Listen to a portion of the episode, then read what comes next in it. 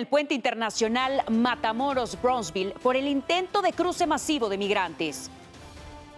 En su conferencia matutina, el presidente López Obrador informará de la reunión que sostuvo ayer por la noche con los aspirantes presidenciales de Morena. La Alianza Va por México anuncia que el 26 de junio presentará el método para seleccionar a su candidato a la presidencia para el 2024. Reciben indemnización víctimas directas e indirectas de la tragedia de la guardería ABC de Hermosillo, Sonora. Otras víctimas se manifestaron afuera de la Suprema Corte. Encuentran muerto en su celda al exagente del FBI, Robert Hansen, quien espió para Rusia durante 20 años. Y no se pierda más adelante la buena noticia del día. Le mostraremos lo que para muchos fue el mejor evento de música que se realizó en Veracruz. Más de 100 mil personas disfrutaron del Salsa Fest, al que acudieron visitantes de estados lejanos como Coahuila. Nos vamos a las calles de la Ciudad de México para conocer lo ocurrido durante la noche y madrugada. Oscar Mendoza, muy buenos días, adelante con el reporte.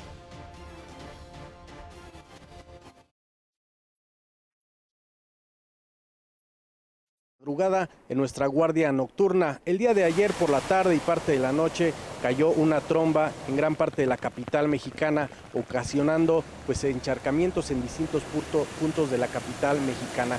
En la zona poniente, allá en la colonia Narvarte, pues desafortunadamente cayó un árbol de alrededor de 15 metros de altura sobre un vehículo que se encontraba estacionado. En el interior eh, se encontraba una mujer de 31 años eh, platicando con un hombre Desafortunadamente, pues la mujer perdió la vida debido eh, pues a la caída de este árbol sobre este vehículo. El hombre pues fue rescatado con vida por bomberos eh, de la Ciudad de México, los cuales pues lo trasladaron a una ambulancia, la cual pues lo llevó a un hospital para su atención de emergencia. A este lugar pues llegaron peritos de la Fiscalía, los cuales realizaron el levantamiento del cuerpo. La zona fue acordonada por alrededor de una hora mientras trabajaban los servicios de emergencia en este lugar. Ocurrió exactamente sobre la calle de Uxmal frente al número 281, esto en la colonia Narvarte Poliente, en la alcaldía Benito Juárez. Por lo pronto, pues esto fue parte de lo más importante que ocurrió durante esta noche y madrugada en nuestra guardia nocturna. Que tengan excelente mañana. Oscar Mendoza, muchísimas gracias por el reporte. Quiero invitarlos también a que visiten nuestro sitio web. Nos encuentran como www.adn40.mx. Aquí podrá encontrar toda la información que necesite en el momento que lo requiera y desde la palma de su mano. Las calles en este momento en la Ciudad de México registra buen avance eje 3 norte de Congreso de la Unión hacia Gran Canal.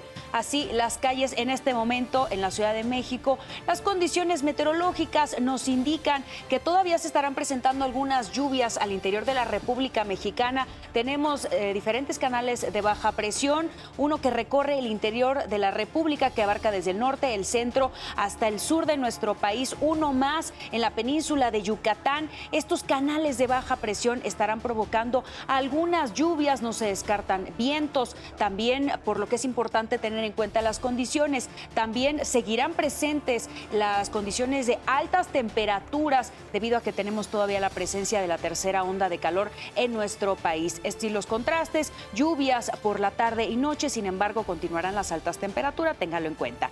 Le recuerdo también que en ADN 40 evolucionamos y queremos estar más cerca de usted. Por eso lo invito a reportar a través de todas nuestras redes sociales con el hashtag Ciudadano en Tiempo Real cualquier denuncia, reporte o situación que le inquiete. A través de redes sociales denunciaron la basura abandonada en Avenida Cuauhtémoc justo a la altura de la estación del Metrobús Eugenia, en la alcaldía Benito Juárez. Ahí las imágenes de cómo se ve la basura acumulada en el lugar. Quiero recordarle que mi compañera Sara Uribe estará a las 12 del día leyendo todo lo que nos manden con el hashtag Ciudadano en Tiempo Real. Le mostramos también en tiempo real cómo amanece la Ciudad de México. Es una vista desde la zona de Santa Fe Después de la noche lluviosa que se registró el día de ayer, en el plano internacional le mostramos cómo amanece eh, el estado de Washington, así las imágenes internacionales, las primeras horas en Estados Unidos.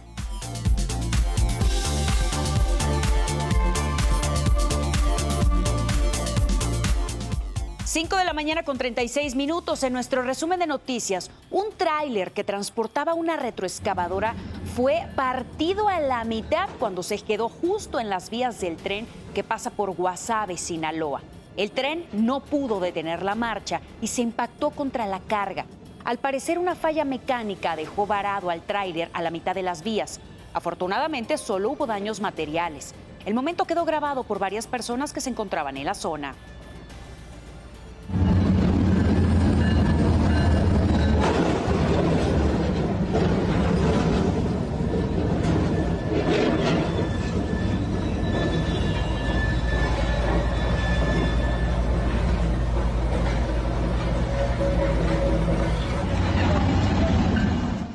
Una semana del ataque en una zona de bares y restaurantes cercanos a una universidad en Monterrey, Nuevo León, se reveló el video de una cámara de seguridad en el que se observa a por lo menos tres sujetos disparando contra un grupo de jóvenes y dos automóviles. A uno de los agresores le falla el arma y la víctima que está a bordo del auto no puede huir. Esta balacera dejó a dos personas muertas y cinco heridos. Las autoridades investigan el móvil del crimen. En Paraguay, el conductor de un automóvil captó el video justamente de cuando el vehículo, cuando iba adelante de él, zigzaguea en varias ocasiones y hasta invade el carril de sentido contrario. También estuvo a punto de chocar con otros vehículos y rozó un auto. Agentes de tránsito vieron lo que ocurría, lo detuvieron, pero no le aplicaron la prueba de alcoholemia. El hombre fue liberado sin comprobarse si estaba o no en estado etílico. Cámaras de seguridad captaron el momento en el que una persona atropella y mata a un perro en Guadalupe, Nuevo León. Hunter era un perro de raza mestiza que estaba bajo el cuidado de una familia que era considerado como la mascota de la colonia. Los vecinos señalan que el responsable ya había amenazado con asesinar a los perros de la calle y consideraba también el atropellamiento eh, pues, de manera intencional. Este incidente ocurrió el 29 de mayo y los dueños del animal ya interpusieron una denuncia correspondiente. Efectivamente que, lo hizo, o sea, intencionalmente, intencionalmente porque pues eh, hay un espacio grande entre, entre donde sale la camioneta y donde estaba el perrito, lo pudo evitar, la calle era muy ancha, e intentaba levantarse, pero pues la camioneta le pasa por encima. O sea, las dos llantas, vaya, dos llantas por encima. Pasamos a revisar ahora los temas de urbe. Un trabajador del metro murió en la zona de vías en la estación Oceanía de la línea B, por lo que la institución pidió a la Fiscalía Capitalina que investigara los hechos. El incidente ocurrió alrededor de las 14.20 horas de ayer, por lo que el servicio estuvo suspendido durante varios minutos. Personal del área jurídica y administrativa del sistema de transporte colectivo se encargó de dar apoyo a los familiares del fallecido. La policía capturó a dos mujeres en el Panteón Civil de San Nicolás Tolentino, en la alcaldía Iztapalapa, cuando cometían, cuando eh, pues parecer un ilícito, estaban metiendo a la cajuela de su vehículo restos óseos. Las detenidas se identificaron como Alejandra y Guadalupe N, de 36 y 42 años. En el lugar les resguardaron por lo menos cuatro piezas óseas. El Ministerio Público ya determinará si los restos óseos son humanos también su procedencia. Continúan suspendidas las clases en la escuela secundaria número 80 ubicada en La Paz, Estado de México. Las autoridades educativas informaron que el plantel está bajo investigación. Esto luego de que un alumno ingresara con un arma y le disparara al conserje. Los más de 120 estudiantes seguirán en clases en línea. Padres de familia acordaron la instalación de cámaras de seguridad y también el operativo de mochila segura ya cuando se retomen las actividades académicas. El menor que accionó el arma fue expulsado, mientras que el conserje ya fue dado de alta. Inició la huelga indefinida de trabajadores de las 28 prepas del Instituto de Educación Media Superior de la Ciudad de México. Se estima que son cerca de 30 mil estudiantes afectados. La medida fue tomada luego de que maestros y trabajadores no aceptaron el aumento del 2.1% que les ofreció el gobierno capitalino. Ellos piden como mínimo un aumento de 3.5% a su salario y, además, un presupuesto para los planteles. La, la, inflación está cerca del 10% con 2.5, 2.1 que nos quieren ofrecer, pues es una vergüenza, ¿no? Y una falta de respeto al trabajo que realizamos, ¿no? Se han incrementado los planteles, pero no se ha incrementado el presupuesto. En la alcaldía de Tlalpan, aquí en la Ciudad de México, las autoridades inauguraron un comedor comunitario. Esto es en apoyo a la economía de la ciudadanía. Veamos. Los habitantes de la colonia 2 de octubre de la alcaldía Tlalpan ya cuentan con un comedor comunitario. El secretario de Desarrollo Urbano y Vivienda, Carlos Ulloa, estuvo presente en su arranque. El comedor comunitario fue instalado en la calle de Fresno tras la petición de la ciudadanía con el fin de apoyar a la comunidad. Yo soy ama de casa, entonces aquí todas las amas de casa sabemos lo que cuesta un kilo de tortillas, lo que cuesta cada artículo de primera necesidad en la cocina. Por eso dijimos, bueno, pues hay que pedir un comedor comunitario para que aliviane un poco la situación económica, ¿no? Durante la inauguración, el secretario refrendó el compromiso que se tiene con la comunidad. Siempre ha cumplido a lo que se ha comprometido, es una mujer congruente y pues siempre pendiente de las necesidades de la comunidad y esta es una muestra de ello. Para los habitantes, esto representa un apoyo significativo en su economía. A la gente de que más lo necesita es a quien más le llega este beneficio. Estamos muy contentos de que se abra un comedor comunitario. El comedor operará de lunes a viernes de las 13 a las 16 horas y tiene un costo de 11 pesos por ración de comida. Para ADN 40, Scarlett Romero, Fuerza Informativa Azteca. Son las 5 de la mañana con 42 minutos, momento de cambiar de información. Aquí le presentamos las breves deportivas. Arrancamos con la información deportiva para despertar. Las Águilas del América derrotaron ayer por la noche en la cancha del Estadio Azteca a las Tuzas del Pachuca por marcador de 2 a 1, para así levantar el segundo título en la historia del equipo azul crema. Las selecciones de fútbol de España y Brasil acordaron un partido amistoso en el mes de marzo del 2024, esto como parte de una campaña en contra del racismo. El caso de Vinicius sigue generando un impacto importante en la concientización de los actos racistas que se viven en toda Europa. El jugador brasileño Mateus Doria ya es oficialmente mexicano. Ayer recibió su carta de naturalización por parte de la Secretaría de Relaciones Exteriores. Sin embargo, como no es un jugador formado en México, seguirá ocupando plaza de extranjero en Santos Laguna. El beisbolista mexicano Luis Urias fue activado por primera vez en la temporada por parte de los cerveceros de Milwaukee. Lamentablemente, la novena cayó 2 a 0 ante los Reds de Cincinnati. En la actividad del segundo Grand Slam del año, la brasileña Haddad Maya hace historia al convertirse en la primera brasileña en cuartos de final en un Grand Slam.